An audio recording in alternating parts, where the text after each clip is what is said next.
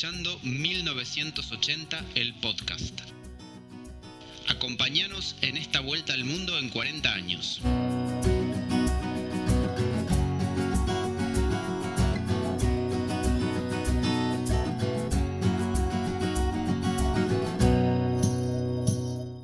Bienvenidos a 1980, el podcast La Vuelta al Mundo en 40 años. Soy Luis Migone y mi amigo se llama José Llamosas. ¿Cómo andas, José? Hola Luis, ¿qué tal? ¿Todo bien? Todo bien, estamos en el episodio 11 y tenemos un tema muy especial sobre todo para vos, que sos el hombre rock, ¿no? No sé si llamarme así, pero bueno, sí es un tema bastante especial porque vamos a hablar sobre los Rolling Stones y la Argentina. Me hubieses avisado antes si me traía las topper y el jardinero. Pero creo que tenemos un invitado que nos va a ayudar a poder llevar adelante eso. Creo que vos fuiste a todas las cuatro veces que vinieron los Stones. y Yo apenas a una y con suerte, y hasta ahí me termina mi fanatismo de los Stones. Pero vos sos un Stone de ley y eh, la persona que tenemos acá sentada lo es más todavía. ¿Querés presentarlo? Dale, acaba de entrar al estudio eh, con el flequillo Stone y las topes rojas. Eh, Patricio Ratagan, ¿cómo andas, Pato? ¿Cómo andan chicos? ¿Todo bien?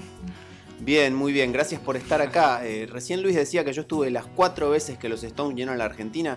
No es así, estuve solamente en dos de las cuatro. Por eso creíamos importante invitarte a vos, que sí estuviste en las cuatro y que sos un fan de la banda igual que yo.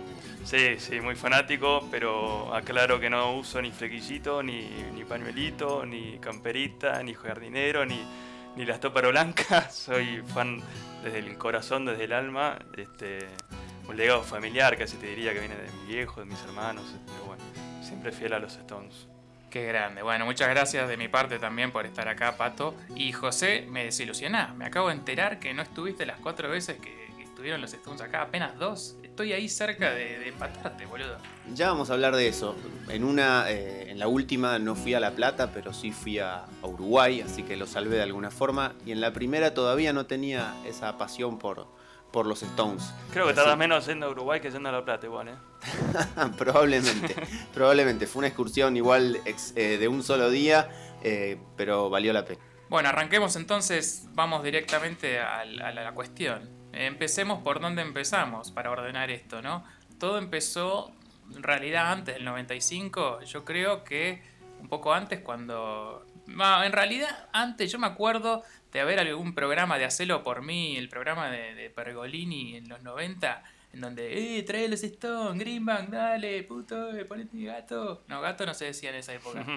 y eh, ese mismo año hubo un Coca-Cola en concert en donde vino Keith Richards solista, ¿no? Y ahí Exacto. Richards conoció la pasión del público argentino y, creo que fue el germen de lo que después terminó siendo la gira mundial que incluyó Latinoamérica. Sí, así es, Luis. Vino Keith Richards en 1992, Estadio Vélez, colmado. Creo que tocaron los ratones también de, soporte, que eran un poco los que estaban abriendo el camino y, empezando la running manía o la stone manía, como quieran llamarlo, en Argentina. Este, vino con su banda solista y bueno, se fue fascinado por la locura de la gente, no sé, cantando Ole Ole, revoleando las remeras. Este. Yo no pude ser testigo de recital porque tenía apenas 12 años, mis hermanos sí fueron, me lo contaron.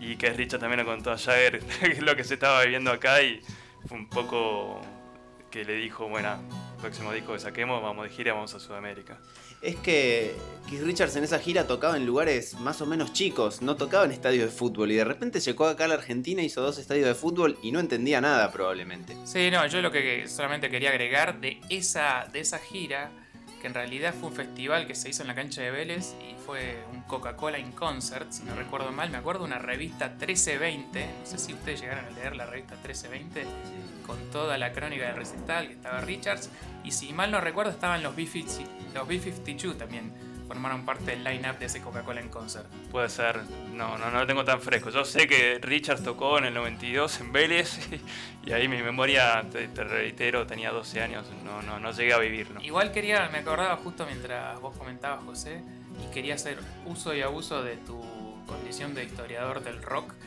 Eh, ¿Cuándo aparecieron los primeros Stones en Argentina? Fíjate que decimos Stones y no Rolingas para no ser peyorativos. Sí, totalmente. Está bueno que lo preguntes porque en realidad esos Vélez que llenó Richards no, no fueron de la nada. Se fue armando una especie de cultura medio inédita con respecto a otras partes del mundo. Si tuviéramos que ir a los orígenes del rock nacional, ya las primeras bandas como Los Gatos Salvajes hacían covers de los Stones. Pero en esa época todo el mundo era muy fan de los Beatles acá o de Creedence había poca gente que, siguiera a los Stones. Podemos rastrear influencias de los Stones en temas de Box Day, de Papos Blues y alguna otra banda más. Pero es recién a partir de los 80, diría yo, con bandas como Ratones Paranoicos, obviamente, que empieza a existir toda esta cultura Stone, por llamarlo de alguna forma.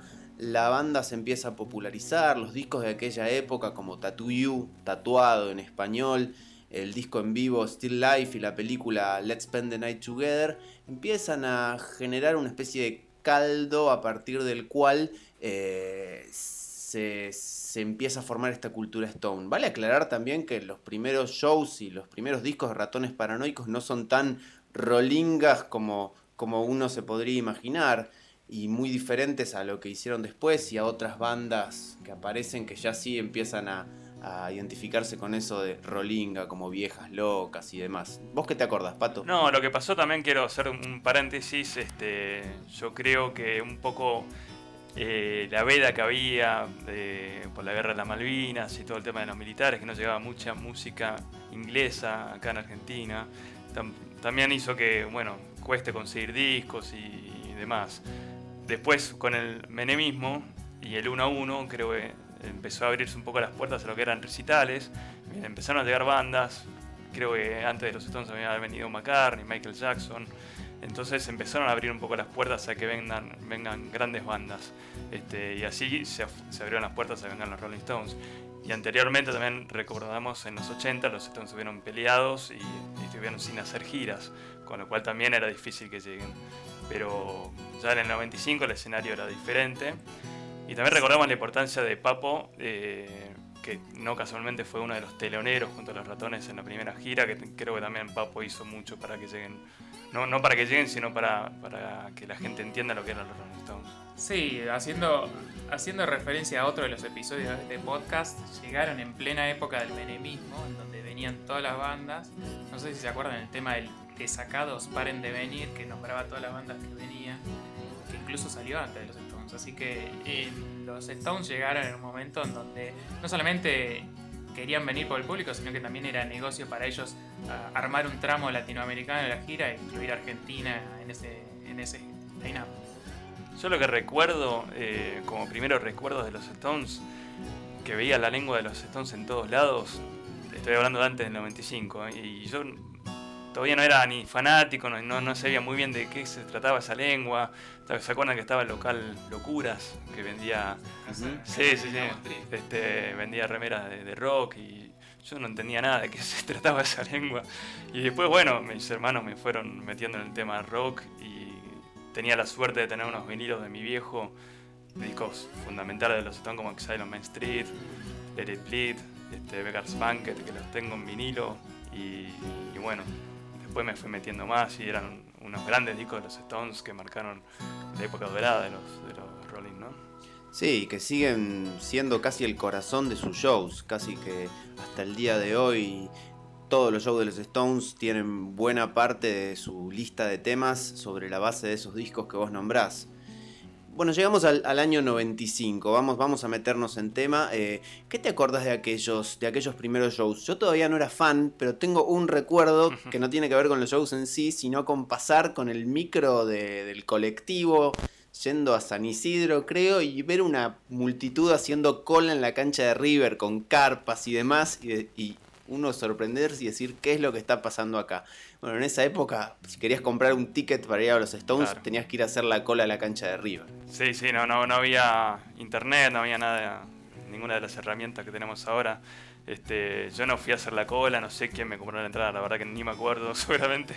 me acuerdo yo que las entradas se pusieron a la venta en el, unos meses antes y hubo un muerto en, la, en la cola para hacer las entradas. Hubo un tema, Sí, era heavy, era heavy. Era heavy, pues además vos a lo mejor te pasabas. de ese momento. Después hubo otro de los recitales que, que también hubo problemas en la Sí. entrada. Pero también era una característica de los recitales, eh, sobre todo en esa época, en los 80 y los 90 en Argentina. Sí, sí, a mí me pasó no con recitales, sino para un River Boca o grandes partidos que tenías, tenías que hacer la cola. Este, pero bueno, no sé quién me compró la entrada en ese momento, yo no fui. Pero sí me acuerdo de haber estado ahorrando todo el verano del 95, este, porque obviamente yo no tenía ahorros, era un chico de 15 años y no sé, pintaba en casa, pasaba el limpiafondo, le rogaba a mi viejo me tirara unos mangos. No sé cómo hice, pero logré hacer la plata necesaria como para ir a dos recitales de- del año 95 y fueron la gloria.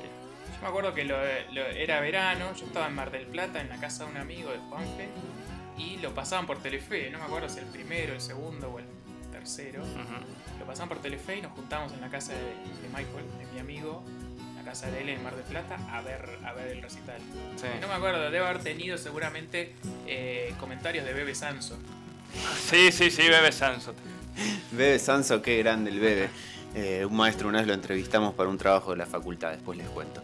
¿Y qué te acordás de, ya hablando del show justamente, de qué, algún, algún detalle, algo que, que- recuerdes? Ah, Ya hablaste de Papo como telonero, algún tema que- que digas, uh, tocaron tal tema aquella vez, o no sé, algún detalle de la relación con el público, de esos primeros shows, ¿qué te acordás? Mira, yo no, no, no, no, no logré manejar la ansiedad y ya antes del show medio que ya sabía la lista de temas, con qué arrancaban, qué sé yo.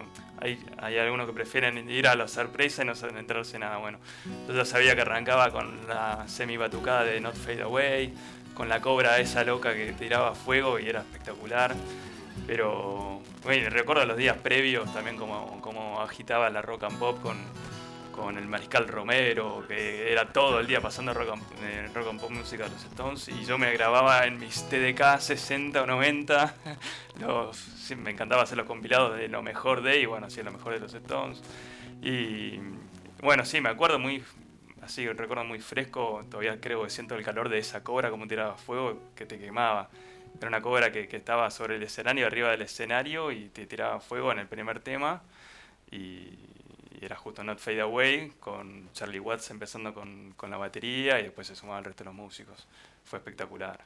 Una rareza. Empezaban con un tema que ellos habían grabado hace en el año 63, 64, y no un tema propio, sino un tema de Buddy Holly. Eh, no sé qué se les habrá ocurrido, por qué se les habrá ocurrido arrancar esa gira, o la mayoría de, los, shows de esa gira, con ese, con ese tema que no volvieron a hacer en las giras siguientes. Pero para mí fue un gran acierto, porque si me decís de, las giras, de los primeros temas con los que arrancaron siempre los Stones, creo que es uno de los mejores. Este, fue un gran acierto. Después creo que tocaron Tumbling Dice, You Can't Back en Buenos Aires, que Jagger dice, Hello, Buenos Aires, You Can't Back en Buenos Aires. este, y bueno, después creo que el recital duró como 2-3 horas. Me acuerdo algo raro que pasó con un tema este, que salían los, los que criticaban a las Stones, el Stone Manía, que algunos decían que ya estaban viejos, eh, que empezó a hablarse de que hacían covers. De, De que no, hacían no playback. covers, sino que hacían playback, perdón, playback. La sospecha venía por el lado de que decían que ellos siempre tenían muy cronometrados los tiempos de las canciones. Eh, no sé, si Star Me Up duraba 4 minutos, duraba 4 minutos justo y al siguiente tema. Y además en un tema puntual, eh, Rock and Hard Place creo que era, que hay un error que, que se repetía en cada una de las funciones, entonces ahí la gente sospechó un poco. Claro, y fue uno de los. Me acuerdo también de esa polémica ahora que la contás vos. Y fue uno de los primeros grandes shows de estadios que hubo acá en Argentina. Eh, por ahí Guns N' Roses antes había dado un show bastante grande. Eh, bueno, había venido Michael Jackson. Madonna creo. Madonna también, pero este era un- un- uno de esos mega shows de estadios. Después vino los de YouTube y, y todos los que vinieron después. Pero probablemente el público argentino tampoco estaba acostumbrado a ese tipo de, de- de producción que hasta incluso, no sé, invento, pero puede haber sido muy probable que tengan algunas bases o algo pregrabado que salía de la consola. Yo no creo, yo estaba ahí presenciándolo. Algo que, lo digo porque algo, ahora es algo bastante aceptado, que incluso las bandas lo dicen y lo comentan y que le agrega un valor al show llevar cosas. Este, Nada más yo creo que también la gente se sorprendió. eh, no sé qué edad tenía Jagger en ese momento, pero ya era un flaco que estaba entrado en edad y corría para todos lados y cantaba como los dioses y era... sea, es un talento natural que tiene y es, está bien que la gente se sorprenda porque es, es una rareza. Lo que hace llegar arriba del escenario es eh, solamente él lo puede hacer. Sí, tal cual. Eh, parecía sorpresivo en esa época cuando andaba por los 55, ahora está por cumplir 80 y lo sigue haciendo. Ah, sí, sí, sí. bueno, pasemos a la segunda gira, año 98, acá sí estuve presente. Gira presentación del disco Bridges to Babylon, un disco desparejo podríamos decir, pero la gira venía como siempre más que interesante y a eso se agregó, quiero empezar por por, algo de los últimos dos shows, pero que fue el highlight de esa gira y de, bueno, la historia de los Stones en general, que compartieron escenario con Bob Dylan. Eh, y eso fue un, evento histórico que se dio en los últimos dos shows de aquella gira. A mí Bob no me llega tanto como vos, José, pero sí, lo reconozco como un, gran cantautor y que tiene una gran influencia en muchos músicos, en los Stones mismos, en muchas bandas este, contemporáneas y las que vinieron después. Pero sí, estuve presente ahí. La verdad estuvo bueno ver a Bob Dylan con los Stones. Sí, los Stones creo que habían incluido Like a Rolling Stones en ese disco que venían a presentar. Claro. Y me acuerdo como anécdota que estaba que Dylan llegó al aeropuerto y se fue en un taxi de Seiza. Eh, después Greenbank dijo, no, le mandamos una combi, pero no se quiso subir, se tomó un taxi y fue eh, una especie de, como te dijera, en ese momento se tomó uno de esos taxis viejos, un Peugeot 504 con la ventana abierta y fue fumando. Y después me acuerdo en el noticiero de Telefe que le hacían una entrevista al taxista que lo llevó a Dylan al aeropuerto. Y después, bueno, los Stones siempre... Al hotel, digo, perdona. El, taxista que lo llevó a Dylan al hotel, eh, no creo que haya sido un fanático ni de Dylan ni de los Stones, pero comentaba que, fue fumando y que le, pidió que lo lleve al hotel, que no, era el Hyatt. Claro. No, otra cosa que quería marcar, que así como en el 95 fue la Cobra, los Stones siempre eran unos adelantados y marcaban la cancha en cuanto a lo que vez la expuesta escénica, invirtiendo millones y millones de dólares en enormes escenarios, sin pantallas gigantes, qué sé yo. En el 98 lo que hicieron fue, bueno, eh, viene por el nombre del disco que es Bridges to Babylon, hicieron un puente que unía el escenario a un escenario más chiquitito que estaba en la mitad de la cancha. Entonces, no había, perdón, el puente no estaba durante todo el concierto. Ellos tocaban normalmente y a mitad del concierto salía una, una pasarela, un puente que te unía, unía a los músicos hasta la mitad de la cancha y así se iban eh, caminando hasta la mitad y ahí hacían un, set list de 3-4 temas donde iban un poco a lo, que fue los principios, las canciones de los 60, donde tocaban en escenarios chiquititos y estaba bueno porque era como ver eh, a los Stones eh, con 4 o 5 músicos nomás, sino el resto de la banda con saxofonistas y todo lo demás que, pusieron más tarde. Exacto, iban los cuatro Stones, más el bajista Daryl Jones y el pianista Chuck Lavelle. No me lo puedo olvidar más porque en el primer show, en un esfuerzo sobrehumano, no sé cómo hice con alguno de mis amigos y estábamos ahí a un metro, dos metros de, los Stones. Recuerdo, porque es imposible olvidarme, la cara de Ron Wood y de los demás Stones cuando por momentos se acercaban a donde estaba yo, ahí tan cerca. Eh, inolvidable y bueno, muy trabajoso. Terminé agotado para, por acercarme a ese pequeño escenario que había en el medio de, del estadio, de, la cancha de River. Te cuento algo. Yo tenía una remera preparada para tirársela a Jagger. una remera de los. No sé, con la lengua, no me acuerdo cómo era la remera, pero. Este, cuando pasó Jagger por el puente se la tiré y el flaco medio que a agarrarla, así que se puede decir que hice un, provoqué algo en Jagger. Claro, claro. Tuviste tu contacto, tus 6 grados de separación con Jagger. Sí, sí, Jagger me dijo si, si eras vos te la agarraba, pero bueno. Bueno, y otro tema importante me parece para rescatar de, esa segunda gira en la cual volvieron a encontrarse con, con el famoso eh, presidente que tuvimos en, aquella, en, aquella, en aquel diseño fue la Stonemanía que continuaba en el Hotel Hyatt. ¿Fuiste al Hyatt en alguna de esas visitas? En el 95 no, eh, pero en el 98 estaba trabajando ahí cerca del Hyatt y dije, me voy a dar una vuelta a ver si en una de esas los veo, si salen firmar autógrafos y todo eso, obviamente que no, pues no, no nos salen nunca, pero a lo mejor lo puedes ver en el balcón. Y, bueno, yo trabajaba de traje corbata en esa época, dije, a lo mejor si me meto como si fuera un, hago de cuenta que soy un abogado, me meto en un hotel y no me dicen nada. Imposible porque la seguridad ya me frenó en la entrada, pero me quedé ahí, nada, este, esperando a ver si pasaba algo. Y justo salió el tecladista, Chuck Level, este, que se habrá imaginado acá no me conoce nadie. Salió lo más pancho a tomar algo, comer, no sé para qué salió. Y al principio todo el mundo decía, che, eso no es, eso no es. Y se le fue animando a la gente y nada, me acerqué justo, me saqué como una selfie y salió medio como movido, pero tengo una foto con un flaco que tocó con los Stones. Es lo más cercano que tengo una foto con los Rolling Stones. un histórico músico que tiene una larga trayectoria, incluso de antes de los Stones, Chuck Lavelle. Sí, es parte de la banda creo hace más de 30 años. Sí, sí, desde puede decir que es el quinto Stone. Hoy por hoy podría decirse. Y bueno, y, lo último de aquella gira, para recordar, los Stones editaron un disco en vivo, No Security, y tiene dos temas grabados en el estadio de River, lo cual fue para mí toda una gran sorpresa y corrí a comprar ese disco en el cual se escuchan el olé, olé, olé y demás gritos de, la hinchada eh, entre, entre tema y tema. Los dos que, se grabaron en el estadio de River fueron dos de, ese disco, Saint of Me y Out of Control, los que aparecen en, el disco que se llama No Security. Eh, un disco en vivo que tiene alguna que otra rareza que, está buena. Sí, ahora sacaron eh, el año pasado Prestige to, Buenos Aires, que es un, disco que ya refleja la totalidad del concierto en, Buenos Aires. De ese show, em, les pregunto a ustedes que estuvieron, eh, cuando subió Dylan al escenario, ¿generó algo o un embole como todos los shows de Dylan?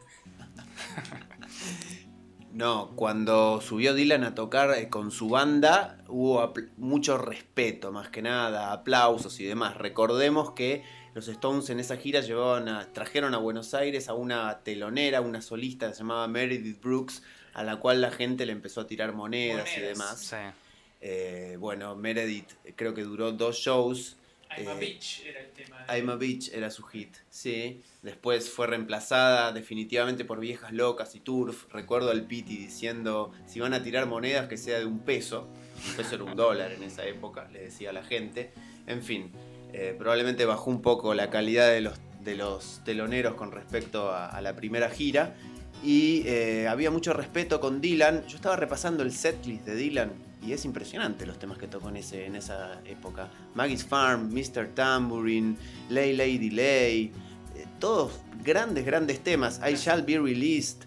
Yo en esa época no lo disfruté tanto, no era tan fan de Dylan. ¿Y todavía tenía la voz de Dylan o canta como en piloto automático como ahora? No tenía ese aullido que tiene ahora, pero sí ya improvisaba demasiado y costaba que uno se pudiera dar cuenta del tema que estaba tocando. Incluso mi recuerdo, no sé cuál es el tuyo, Pato, de cuando sube a tocar la que Rolling Stone, era que la cantó como se le ocurrió, con la métrica que él tenía pensado hacer y no coincidía mucho con el ritmo al cual iba la música y al cual cantaba Jagger, pero eso era lo de menos. Estaba en modo Charlie García, si querés, arriba del escenario, como me, me chupa un huevo todo, ¿viste? Soy Bob Dylan y si le gusta, le gusta si no les gusta, jódanse. Y seguro que, y seguro que comparado a cómo son los shows de Dylan ahora, eso era bastante mucho más parecido a, cómo sonaban los temas de Dylan en los 70. Probablemente, con respecto a los de ahora sí. Pero bueno, es parte de, es parte de su arte, es parte de su show. Y bueno, sí, a mí también me gustaría tomarme la máquina del tiempo e ir a verlo a Newport en el 65. Pero no me quejo, lo puedo ver a Bob Dylan en vivo y estoy viendo a la historia viva de, del arte del siglo XX para mí. Bueno, después pasamos a la otra gira, si querés. Hablemos un poco de la gira de 2006. Pasaron un par de giras de por, eh, en las cuales no vinieron, había un problemita económico de por medio en este país, como para variar, y en 2006 vuelven con el disco a Bigger Bang. Exacto. Cada vez que salen de gira le, hacen la misma pregunta. ¿Es su última gira? Y los están siempre esquivan y no dicen nada, pero uno siempre va con la esperanza y de que vuelvan otra vez y siempre vas sin saber si es el último recital de los Stones. Yo estaba convencido que ahí en el 2006 iba a ser la última vez que los veía. Pero bueno, después por suerte volvieron otra vez. Este, recuerdo... ¿Dos fechas hubo ese, ese show? Sí. Dos fechas. Eh, la primera que, que, hubo problemas en, en, el acceso y la segunda que llovió. Esa es la, la fecha que fui yo. Mira, tanta memoria no tengo, pero... Sí, sí. Sí, la, no, la primera, la primera que hubo problemas grosos, o sea, corridas, pungas, de todo. La, la, barra brava de River. Me acuerdo que eh, había, eh, venían eh, los Stones y U2, muy, uno muy cerca del otro. y había mucha reventa de entradas. O sea, en ese momento el país estaba más o menos dulce y había mucha, mucha reventa a, muchísimo más precio de lo que salían los tickets originales, que era muy difícil de conseguir ya por las plataformas de compra de, tickets. Y, em, y, en parte eso fue para mí lo que pasó con el protagonista, que fue la barra brava de River, con las corridas y los punguismos en, el, en la entrada del estadio. Hubo mucho robo de entrada, mucha reventa. Eh, una cosa que era, que, que era medio ABC de seguridad en estadios, que se podía llegar hasta, eh, hasta la puerta de, River, hasta el vallado. Bueno, fueron los problemas entonces con la barra brava de River, el show se desarrolló más o menos normalmente. Y después hubo una segunda fecha, que esa fue mi único contacto directo con los Stones, así que puedo contar, eh, en donde llovió muchísimo. Y salió, salió Mick Jagger con una especie de raincoat eh, amarillo fue, una gira que tuvo esos, esos condimentos bien argentos, pero, pero igual se, pudo vivir la pasión de, los Rolling Stones. Y a partir de ahí se abrió un paréntesis bastante grande en el cual ya empezamos a, pensar que no volvían más. Y sin embargo en 2016 los tuvimos de vuelta por acá, pero había que irse a La Plata. ¿Y vos te fuiste a La Plata, Pato? Yo me fui a La Plata, fue todo fue toda una movida La Plata porque es, lejos y con toda la gente yendo para allá, la, la que todavía sigue vigente, no es que fue solamente en el 95. Cada vez que vinieron era una locura. Este, conseguir lugar para estacionar en La Plata era todo más difícil. Siempre soy partidario de los recitales en River, no porque sea hincha de River, sino porque es lo más cercano para toda la gente, lo que tienen mejor accesos y más a mano. Pero bueno, eh, igualmente fue muy, muy disfrutable. Un estadio bastante bueno de La Plata. El estadio único de La Plata es excelente y está cerca, lo, lo vea, de donde lo veas, siempre está cerca. Sí, sí, un lindo lugar para, ver shows. Eh, ¿Qué recordás de aquella gira? Yo los vi en Montevideo y me estaba feliz de volverlos a ver pero vi unos Stones como un poquito más desprolijos, como ya, eh, no sé si menos ensayados o qué, salvo Jagger, que es hiper profesional. A Richards ya lo vi un poquito, y a Ronnie Wood como, como más haciendo la suya, y, bueno, disfrutando el momento y no preocupándose por, por, por mínimos detalles de, ajustes de, guitarras. No, puede ser, puede ser, y, también está bueno porque lo ves como en su estado más natural, como si estuvieran ensayando en una sala de ensayo, zapando una cosa que tiene muy bueno los Stones son el dúo de guitarristas eh, Ron Wood y Keith Richards, como, como van jugando con, con, sus guitarras y creo que en esa gira se vio mucho de eso.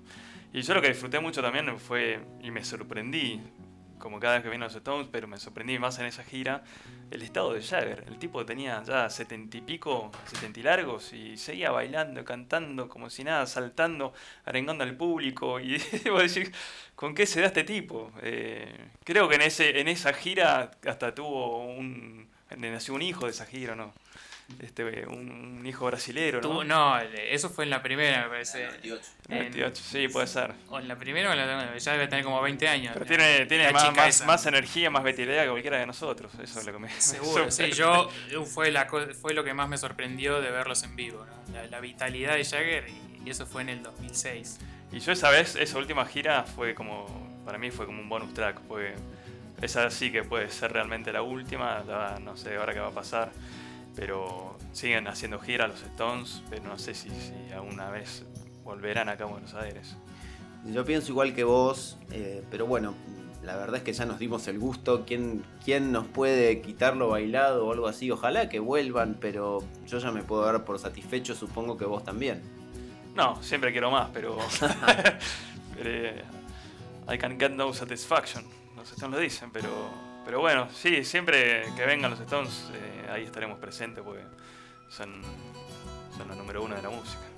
Ojalá, y si el coronavirus lo permite, si no, nos podemos hacer una escapadita a alguna otra parte del mundo, porque en este mismo momento los Stones están preparando su gira y están, están dando vuelta por el mundo con, otro, con otro show, el No Filter creo que es. Sí, una cosa para rescatar de esa gira eh, que se llamó Ole Tour, que tocaron en muchos lugares por primera vez en su historia, creo que bueno, Cuba por empezar, creo que también en Colombia, no sé si Paraguay, este, Pero bueno, tocaron en lugares donde no habían tocado nunca y, fue muy fuerte lo que fue la parte Latinoamérica de ese tour, que a lo mejor antes no le daban tanta bolilla, antes tocaban en Argentina, este, Brasil en que otro país, y esta vez estuvieron, no sé, estuvieron con, con Rada en Uruguay, viste que estuvo Jagger ahí tocando con, con Rubén Rada, hicieron Sí. más, salieron más a, a hacer otras cosas y a disfrutar más de la ciudad.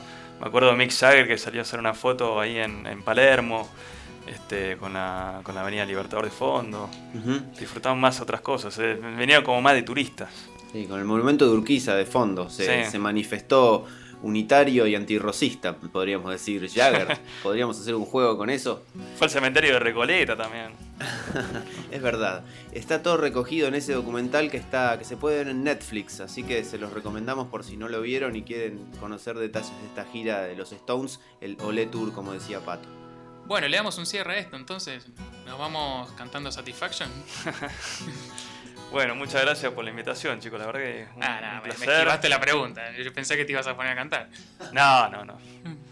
Poné, poné música de Jagger si quieres. Pero... Bueno, Pato, te agradecemos eh, por haber estado acá. Estuvo bueno tener una persona que nos pueda dar testimonio de todos estos eventos y ojalá los Stones se mueran arriba del escenario. Bueno, no sé si es algo que me gustaría ver, pero metafóricamente hablando, creo que es muy probable que pase. Sus ídolos, los grandes bluseros, metafóricamente, con B.B. King se ha muerto arriba de un escenario, así que ¿por qué no ellos? Bueno, Bueno. gracias por la invitación una vez más. Gracias, Pato, y muchas gracias, amigos, por seguirnos. Nos vemos en el próximo episodio de 1980, el podcast La Vuelta al Mundo en 40 años. Síganos escribiéndonos, coméntenos qué les gustaría, cuáles episodios les gustaron más. Y nos volvemos a encontrar la semana que viene en el nuevo episodio de 1980, el podcast. Hasta luego, José. Chao, nos vemos.